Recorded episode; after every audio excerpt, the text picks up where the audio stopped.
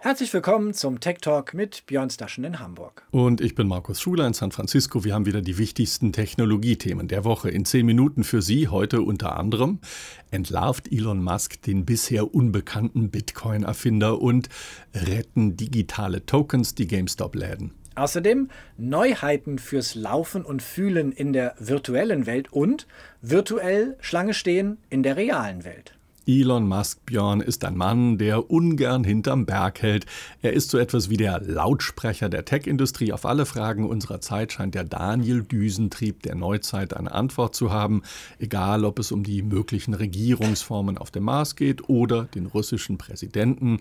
Musk ist um keine Antwort verlegen. Ein Thema rockt derzeit das Silicon Valley, nicht mehr das Metaversum. Überraschung, das halten viele mittlerweile für das schlechteste Ablenkungsmanöver von Facebook seit seit sich Ryder in Twix umbenannt hat. Nein, Markus, es geht ums Web 3. Ein Begriff, der für ein dezentralisiertes Internet auf Basis der Blockchain-Technologie steht. Genau, und bei näherer Betrachtung geht es da wie so oft ums liebe Geld, um Kryptowährungen, nicht nur Bitcoin, aber auch.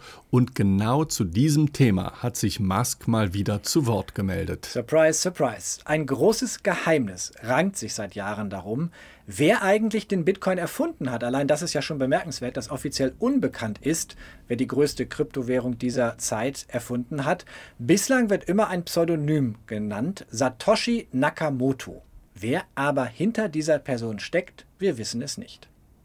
Aber dieser Nakamoto soll 980.000 Bitcoin besitzen, fast eine Million von nur 21 Millionen Bitcoin, denn die Zahl der Bitcoins ist begrenzt. Schon bei Erfindung der Währung hat man das so festgelegt. 980.000 Bitcoin, das wären derzeit rund 40 Milliarden Euro. Ob es sich bei Nakamoto um eine Frau oder einen Mann handelt oder eine Gruppe, das wissen wir nicht. Dafür weiß es aber offenbar Elon Musk. Der war im Podcast von Lex Friedman zu Gast. Friedman, ein Tech-Evangelist und Entwickler, der am Massachusetts Institute for Technology arbeitet. Und hier wurde Musk gefragt, ob er selbst den Bitcoin erfunden habe. Klare, schnelle Antwort nein.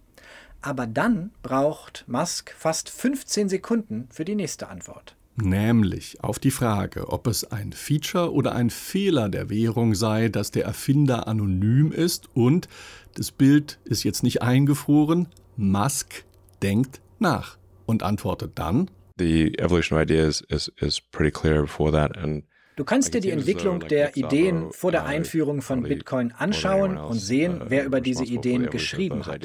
Es sieht so aus, als ob Nick Szabo wahrscheinlich mehr als jeder andere für die Entwicklung dieser Ideen verantwortlich ist. Uh, he seems to be the one more responsible for the ideas behind Bitcoin than anyone else. Nick Sabo ist ein Informatiker, Markus, der für seine Forschung zu digitalen Verträgen und digitalen Währungen bekannt ist. Er half 1998 bei der Entwicklung einer frühen Form der Kryptowährung namens BitGold, die als Vorläufer von Bitcoin gilt. BitGold wurde nie zu Ende entwickelt, nie marktreif, aber Sabos Smart Contract Technologie gilt als Grundlage auch für die Ethereum Blockchain. Schon 2014 fiel auf, wie viel theoretische Vorarbeit Sabo für den Bitcoin geleistet hatte. Auf einen Tweet, der darauf hinwies und nahelegte, Sabo könnte Satoshi Nakamoto sein, antwortete Sabo selbst, er sei es nicht.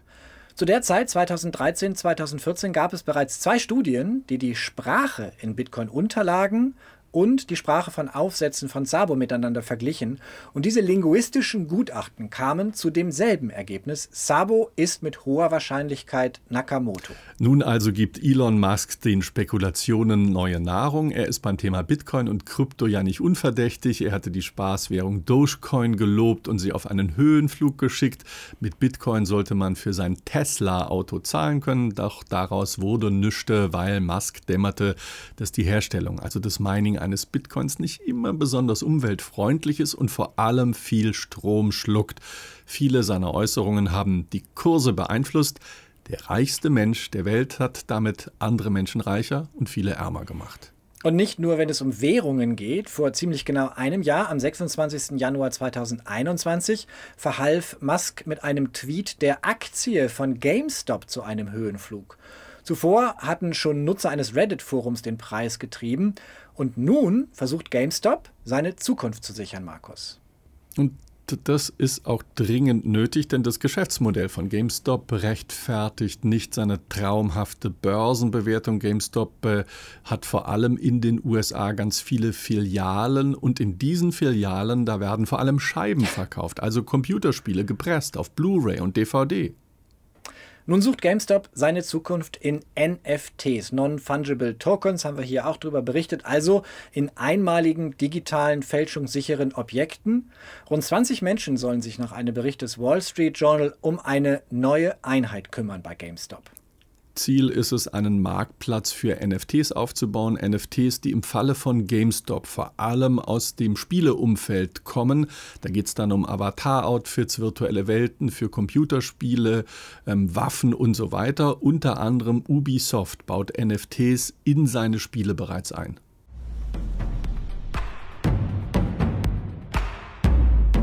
Unter dem Namen Digits führt Ubisoft diese NFTs ein, zunächst im Spiel Ghost Recon Breakpoint. Auch Electronic Arts, der Spielehersteller, denkt darüber nach, NFTs zu verkaufen.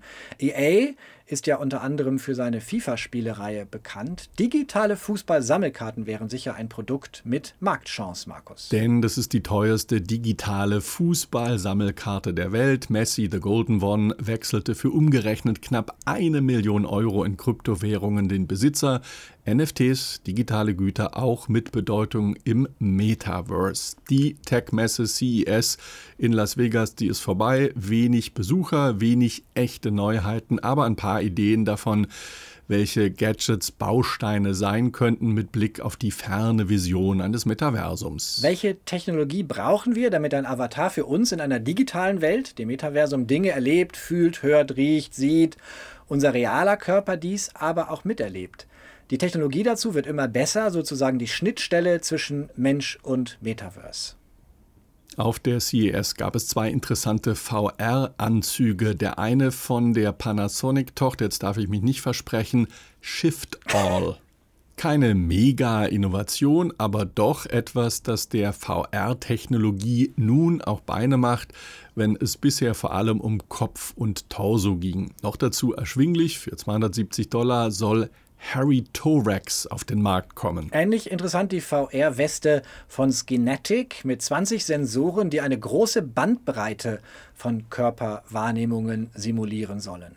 Auch keine Revolution, eher Evolution, Markus, mit sehr viel mehr Möglichkeiten zu differenzieren als Westen bisher, beispielsweise zwischen einem Schlag in die Magengrube und einem schönen Rückenstreichel. Im März soll die Weste bei Kickstarter rauskommen und damit sind wir dann einen Schritt näher an den Erfahrungen zum Beispiel dran, die das Computerspiel Ready Player One oder äh, die Lektüre des Klassikers Snow Crash für das Metaverse suggerieren. Noch, lieber Björn, bleiben wir aber lieber ganz in der realen Welt verhaftet.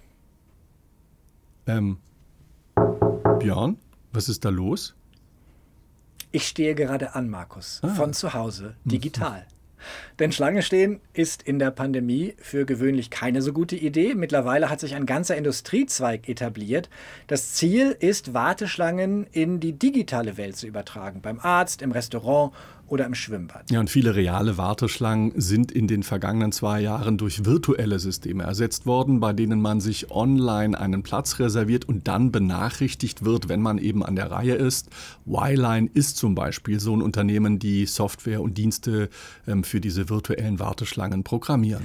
Y-Line kommt aus Argentinien. Die US-Firma Clear hat es gerade gekauft. Y-Line hat nicht nur Kunden in Lateinamerika, Banken, Einzelhändler in den USA, inklusive des Flughafens von Los Angeles arbeiten schon mit dem Dienst. Eine ähnliche App heißt SafeQ. Sie ist in der Pandemie entstanden und soll das Einkaufen sicherer machen. Die App nutzt GPS-Technologie. Und erkennt damit, wenn man sich in einem Umkreis von 300 Metern um, um einen teilnehmenden Laden befindet, will man in das Geschäft eintreten, dann stellt man sich in die virtuelle Schlange und kann so lange draußen andere Dinge tun, frische Luft schnappen, was auch immer. Krankenhäuser und Arztpraxen setzen in den USA auch auf die App Solve Health. Man macht einen Termin aus und bekommt dann per SMS gesagt, wann man in der Klinik oder beim Arzt sein soll. Für den Tech Talk, Markus, muss niemand Schlange stehen. Uns gibt es kommende Woche wieder hier bei Tagesschau 24 und in der ARD Infonacht. Außerdem jederzeit als Podcast unter techtalk24.net und auf der Tech Talk Playlist im YouTube-Kanal der Tagesschau. Bis kommende Woche. Tschüss.